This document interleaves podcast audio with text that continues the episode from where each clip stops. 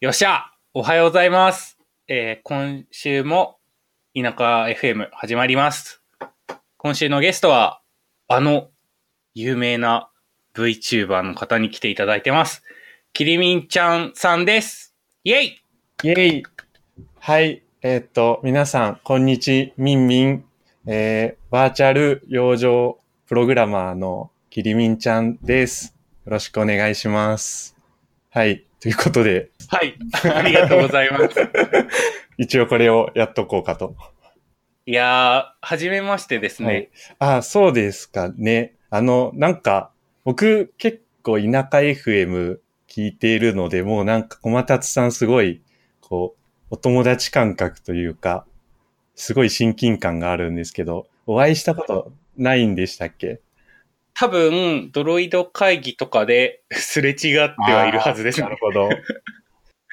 はい。僕、受付にいたから、顔は多分見てると思うんですけど、お互いに。そういえば、ドロイド会議とかの受付の時にちょっと見た記憶が。うん。いや、今日は、あの、よろしくお願いします。はい、こちらこそよろしくお願いします。あの、実は、キリミンチャンネル僕見ているのあで、ーありがとうございます。一ファンとして若干の緊張と。いやいやいや。いや、もうこちらこそ田舎 FM すごい大好きで面白くて、毎回バッチリ聞いてます。嬉しいです。ありがとうございます。エモい話が特に好きですね。あの、仕事とか人生の話とかするとすごい大好きですね。なるほど。結構なんかじゃあ、そういう話も今日は聞いていけたら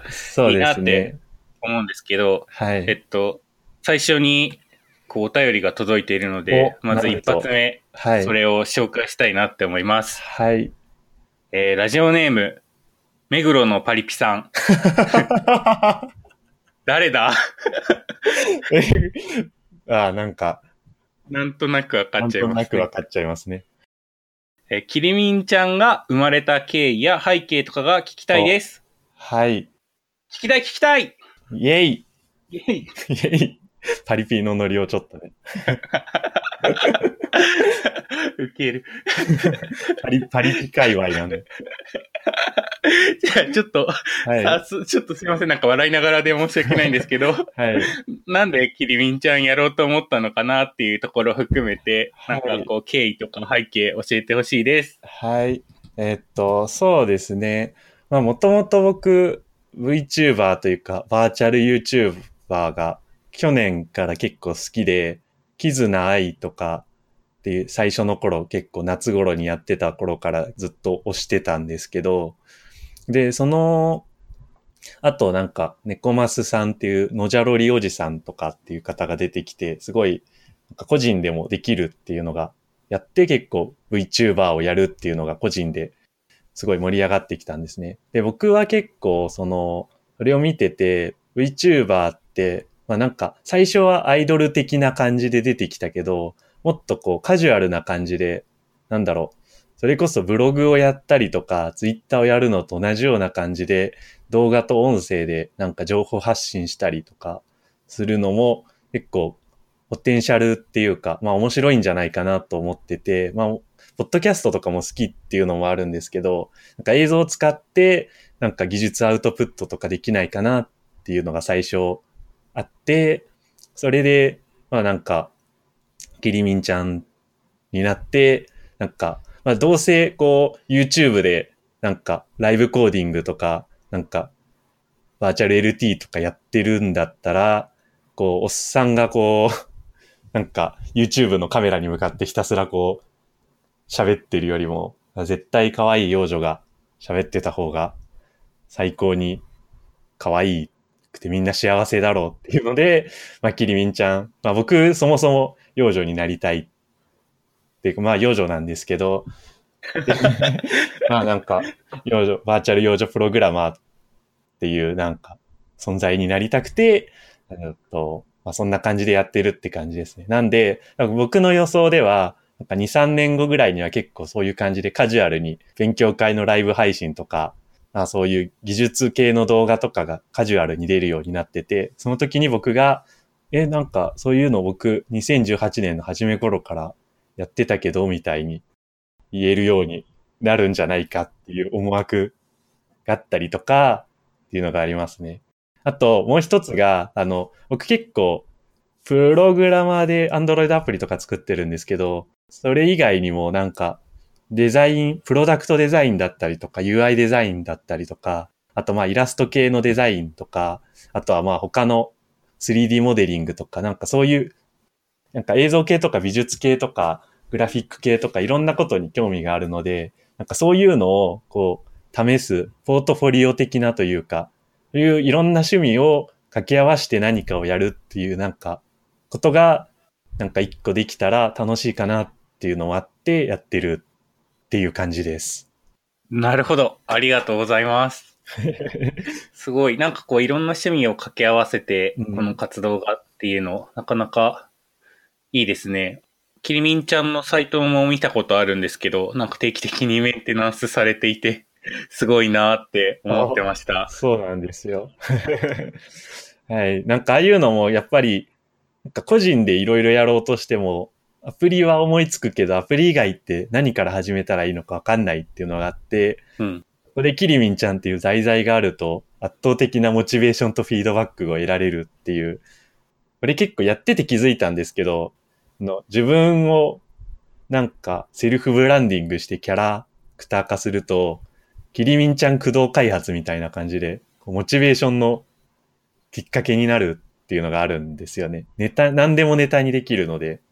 なんか僕はあんまりこう自分で何かを作ろうっていう時に自分でこう、あれを作りたい、これを作りたいみたいなの、はい、あんまりこう、アイディアが湧いてこないタイプの人間なんで、今聞いててそれすごい良さそうだなって 思ってました。そうですね。僕もなんか、もう最近結構何でも動画のネタになるかもって思うとずっと放置してたアプリのメンテとかもやろうかなって思えるみたいな。めちゃめちゃこういい効果出てますね。そうですね。この効果をちょっと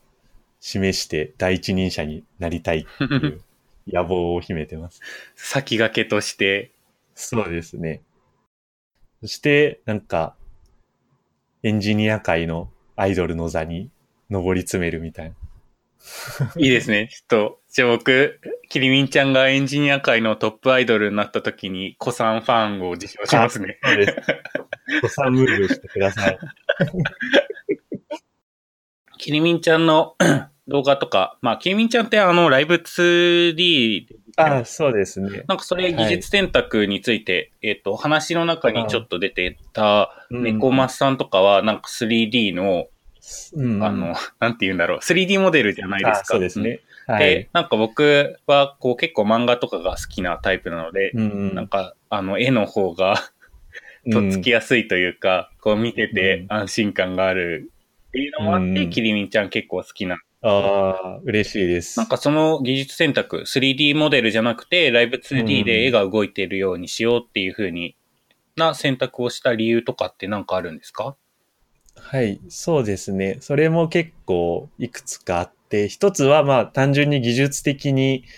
3D は昔ちょっと、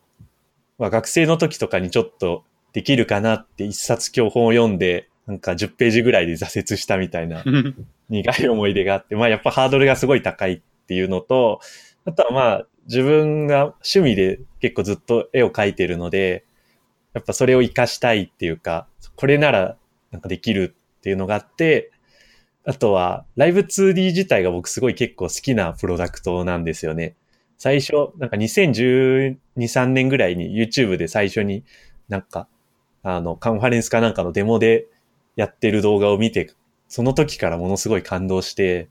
なんか、え、なんか、二次、僕の大好きな二次元を 3D にせずにそのままなんか、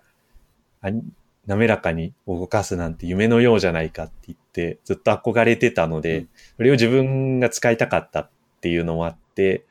まあライブ 2D を選んだっていう感じですね。なるほど。完全にわかる。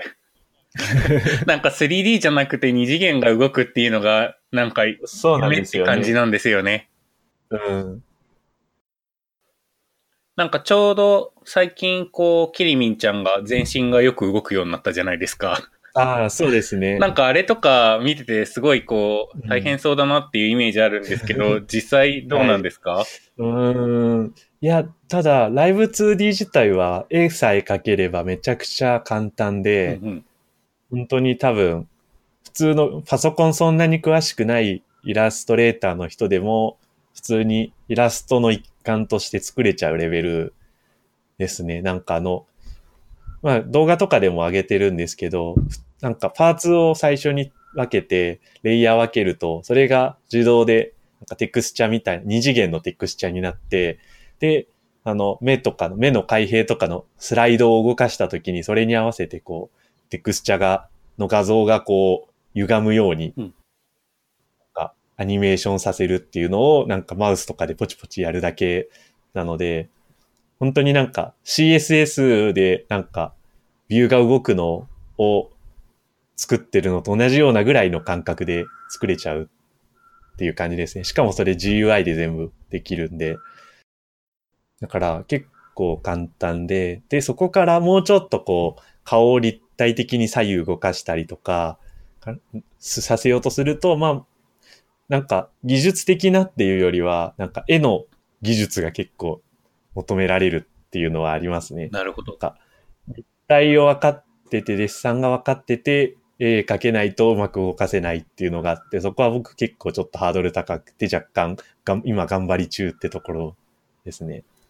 なるほど。なんかこう、パーツが動いた時に背景が透けてしまわないように塗りの範囲を調整するみたいなのも。動画で見たんですけど、なんかすごい独特のノウハウがあるんだなと思ってました。そうですね。ただそれもなんか結構イラストレーターとか多分プロでやってる方って、あの結構特に最近ソーシャルゲームとかゲーム系とかだと差分絵っていうのがあるじゃないですか。ああ、ありますね。で、なんか同じ絵だけど、なんか目を閉じてたり開いてたりとか、あと手上げてたり下げてたりとか。まあで、ああいう差分絵描くときってやっぱり後ろで一枚絵では見えてないところのパーツもちゃんと書き込まないと差分絵が描けないので、レイヤー分けるんですよね、最初から。パーツごとに絵を描くというか。で、それを最後にこう、なんか、レイヤーを重ね合わせて、なんか、やるみたいな。なので、そういうのやってる人だったら、まあ、その流れで自然な感じで多分できるって感じじゃないかなと思ってる。なるほど。すごい知見だ。なんかこうイラストをやってるっていうのはなかなかこう、なんだろう、はい。珍しい趣味というか継続してできてるのってすごいなって思うんですけど、なんかこう続けていくコツというか、なんかあるんですか？これもなかなか何とも言えないというか、まあ、いろいろ紆余曲折あってって感じですね。うん。絵自体は結構、ほ中学入ったぐらいからずっとアニメっぽいものはなんか好きで落書きしてたんですけど、僕絵のなんか、なんだろう、潜在的なセンスっていうか、もう練習しなくても描けるようなタイプでは全然なかったので、なんか全然上手くならなかったんですよ。最初もすごい周りよりも下手だったし、ずーっと毎日一時期引きこもって書いてても、一向に上達しないみたいな感じだったんですよ。で、二十歳ぐらいになっても、まあ、結構と年によってすごいばいっぱい書いてる年と全く書かない年とかあったんですけど、それで二十歳ぐらいになった時でもまだちょっとまあ、すごい絵の得意というか、まあ、ちょっと絵が可愛いキャラが描ける小学生の女の子よりも若干下手かなぐらいの感じ のレベルで、あ、これはまあちょっと厳しいなって、まあ、そんなにうまく自分はならないだろうってしばらく思ってたんですけど、でここからちょっとエモい話に突入していくんですけど、はい。で、その後に、あの、就職してプログラマーになって、でプログラマーって結構なんか、入ってみるとわかるけど、まあ、特にフロントエンドとか、もクライアントサイドって、なんか、センスとか技術、あの、才能とかよりうもん、いかにこう継続して勉強して、正しく学習して知識をつけるかみたいな世界じゃないですか、結構。で、そうなってくると、ね、そこで結構なんか、周りが自分よりも学生の時とか、まあ、プログラミングのなんかアルゴリズム問題みたいなのは自分よりもどんどん早く解いていくのに、就職して全然勉強しなくなって全然こう、なんか全くプログラマーとして上に行かない人とかがほとんどで、うんその中で自分は学生の時そんなにせ成績良かったわけじゃないけど、ずっと就職してからも、技術エントリーとか読み漁ったりとか技術書読んだりとかし続けて、なんかだんだんこう周りから褒めてもらえるようになったみたいなのがあって、それで、なんかその時点で、あ、なんか勉強するこことのコツっていうか、正しく学習するとこんなにメリットがあるんだみたいな、勉強、学習のなんか力みたいなのに、を学んで、で、そうなった時に、なんか、イラストとか他のスキルに関しても、なんか、こう、今まではなんか何も考えずにがむしゃらに練習して、なんか上達しないなって思ってたけど、もっとこう、ちゃんと教本とかを読んで体系的に正しく学んだりして、で、すごい一生懸命どうするとこいいのか考えたりとか、正しい時間の使い方をして学習すれば、もっと上達するんじゃないかみたいなのが結構3、4年ぐらい前にすごい思っ、で、それからは結構ちゃんとお金をかけて教本とか買ったりとか、ネットでもいろんなこう知識とかを漁ったりして、まあ結構頑張って、まあ2、3年ぐらい前にちょっと結構がっつり毎日絵を描く練習とかして、だいぶ上達したっていう感じですね。で、そのままなんかすごい、すごいこんなに奇跡的に上手くなったってとこまでいければよかったんですけど、あなんか他にもやりたいこといっぱいあるので、うん。なんかだんだんおろそかになってきて、若干最近なあなあになってしまったんですけど、まあ、とはいえなんか、元は全然人に見せるのちょっとっていう感じだったのが、まあ、ここ数年間の成果として一応こうキャラクターを自分で作って、それがまあ、ある程度可愛いって言って、まあ自分のプロダクトに使えるような水準にはなったっていうので、一応まあ、やればできるぞっていう成果は示せたかなってちょっと思っている感じですね。なるほど。すごい。めちゃめちゃいい話じゃないですか。あの、前、英語のエントリー僕書いたんですけど、英語全くできなかったとこから、なんか1年で TOEIC 何点取りましたみたいな。うんそれもなんか同じ文脈で、あの、エンジニア式のなんか学習方法を他の分野にも適用したら、ちゃんと成果が出るんじゃないかみたいなの。それすごい僕、なんか人生のなんかテーマとして考えてて、それをやっていきたいっていうのがあるんですよね。なんかこう、何でも 1, 1万時間でしたっけ？なんか時間をかけてちゃんと学習すると必ずできるようになるみたいなの話が確かあったかなと思ってて。うん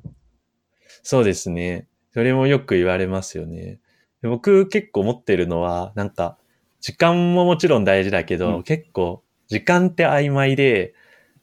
なんか、例えば、こう、10年やってるのに上達しないって思ってても、10年って密度がすごい低かったりとか、うんうん。あと、なんか、やってることがすごいずっと同じだったりとか、で、すると、あんまり上達しない一方で、うん。なんか半年ぐらいでも本気でなんか、毎日研究して研究して一生懸命なんか設計とか考えてやってると、すごい成長したりするじゃないですか。だうんからなんか、結構なんかあの自分が今までどれだけやってどれぐらい成果が上がったかっていうのはあんまりこう、にとらわれずに、うんこう正しい、正しい道をきちんと、なんか模索してほしいっていうのが結構ある感じですね。いやー、めっちゃいい話ですね。いや、でもなんかちょっと偉そうというか恥ずかしい話なんですけど、これまだ道半ばなんですけど、いつかこれ、僕がなんかいつかすごいもっと有名になったらインタビューとかでこういう話をして、うん。あ、なんか、あ、こいつが言うんだったらめっちゃ説得力あるわ、みたいな、そういうなんか夢を持ってますね。あーまあ今も十分説得力はあるかなって思いますけど、なんかこうでも学習してると、こう突然、うん突然わかるようになる時ってありますよね。うんなんかこう。あります、あります、あります。そういう時になんかこう、うんなんだろう、ひらめいたというか、なんか、なんかがきっかけでそうなると、今までこううん蓄積してきたものすべてがうん繋がって見えるみたいな、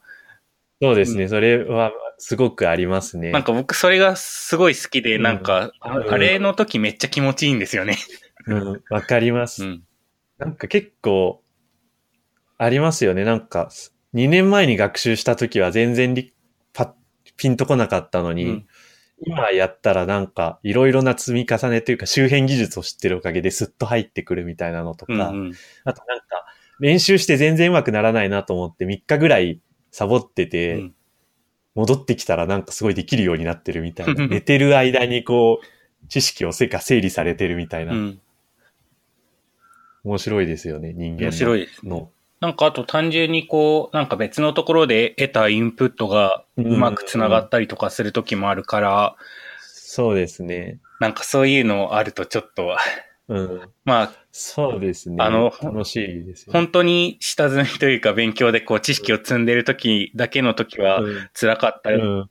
する気持ちの時もあるけれど、うんそういうのを体験してしまうと、うんこうもうちょそっうですねと、。もうちょっと頑張ったらこれ開けるんじゃないかなって思うと、うんなかなかこう、めっちゃわかります。癖になりますよね。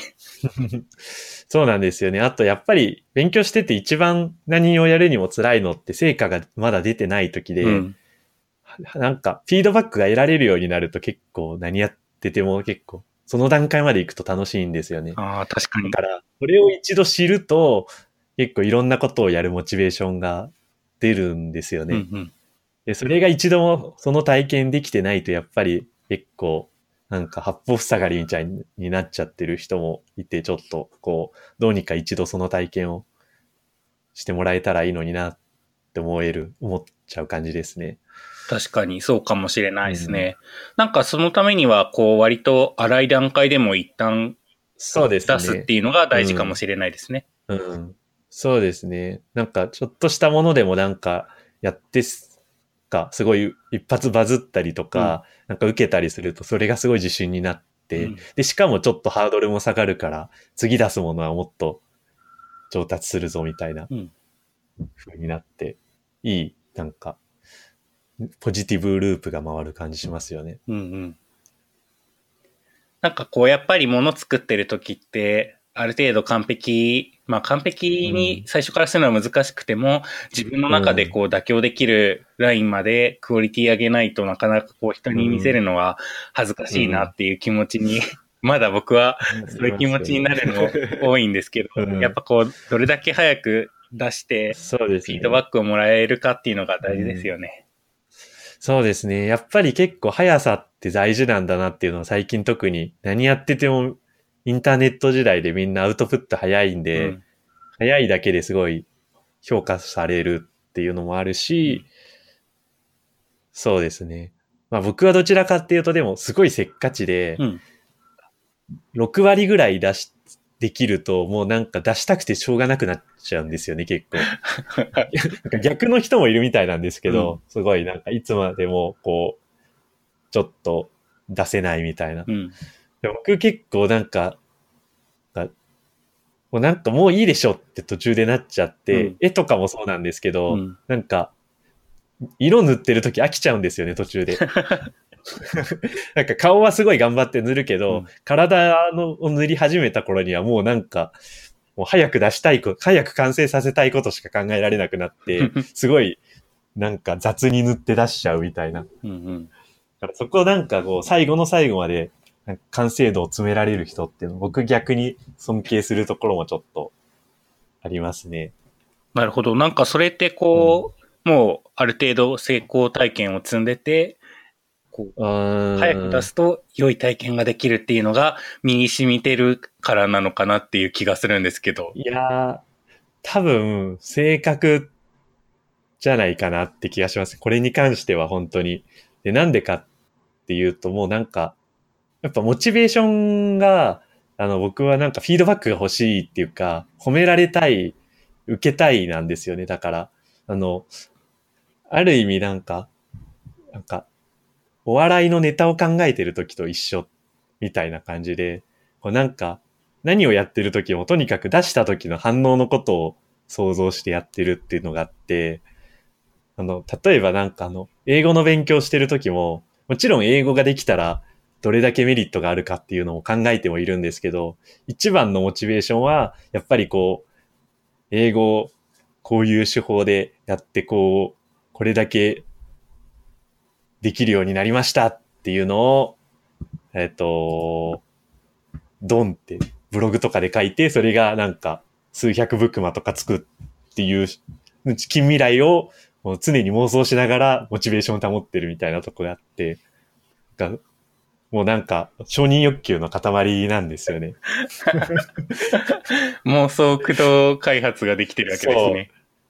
あでもなんか、スポーツ選手とか言ったらまあ、スポーツ選手に失礼ですけど、まあなんかそういうとこあるらしくて、うんなんか、いつもなんか優勝した時のイメージをするみたいな。なんか、もうそういう感じですよね、本当に。なるほど。なんか、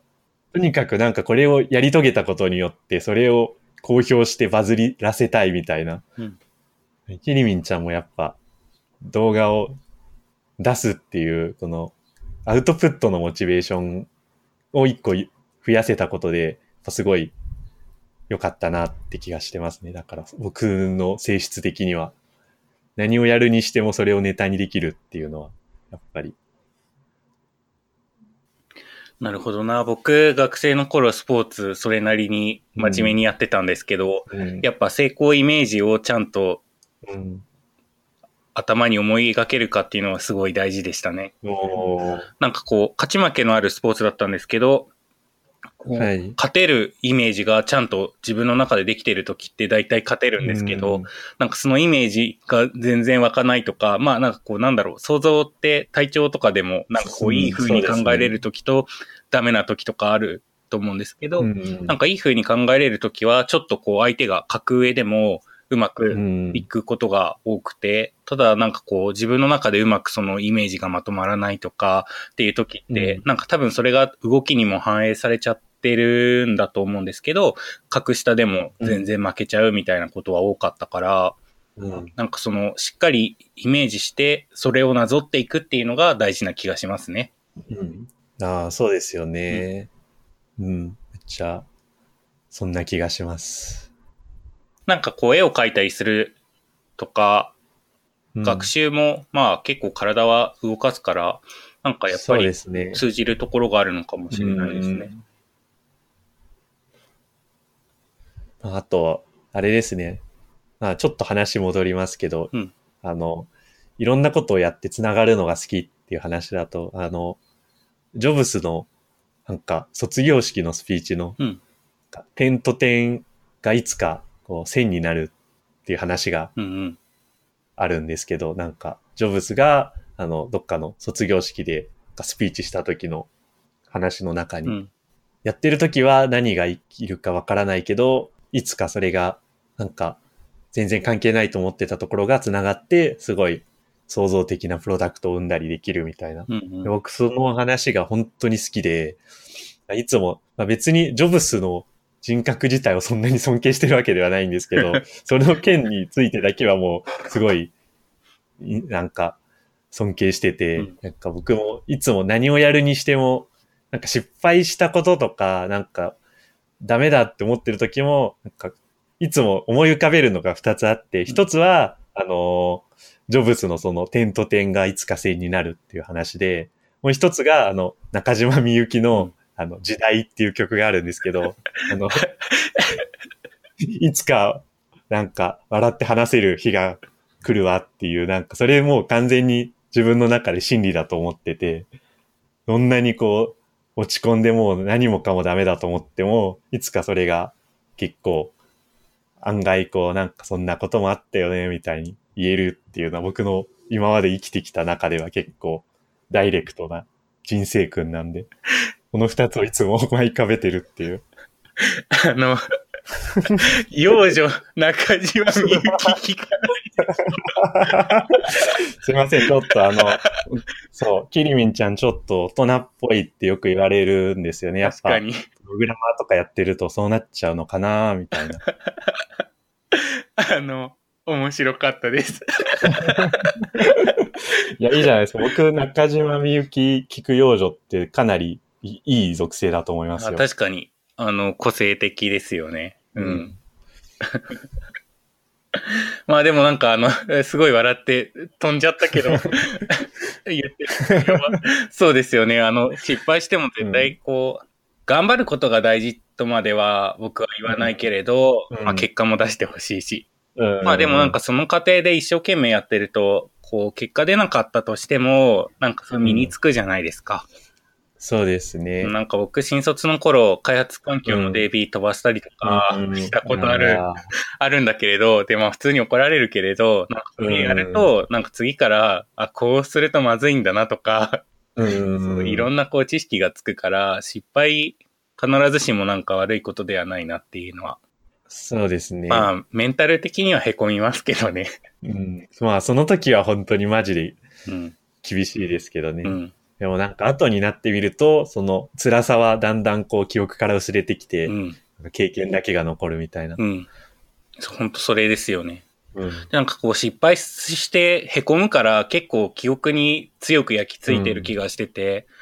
だからなんかその DB を飛ばさないっていうことにかけては 誰よりも詳しいみたいな状態になれるから、うんそれは最高ですよね。そうそう。なんかそれ結構大事だなって。うん。なんかそれがちょっとさっき言ってた早めに物を出すっていうところにも繋がってくるかなと思ってて、なんかそれ早めに出して失敗しても、それ失敗したこと自体が次に繋がるから、なんかこう、うんまあ恐れずにやっていこうぜっていう話ですよね。うんうん。そうですね。いや、もう本当それですね。いやー、パリピらしい話をしてしまいましたね。パリピ感中島みゆきぐらいしかなかったですけどね。パリピか。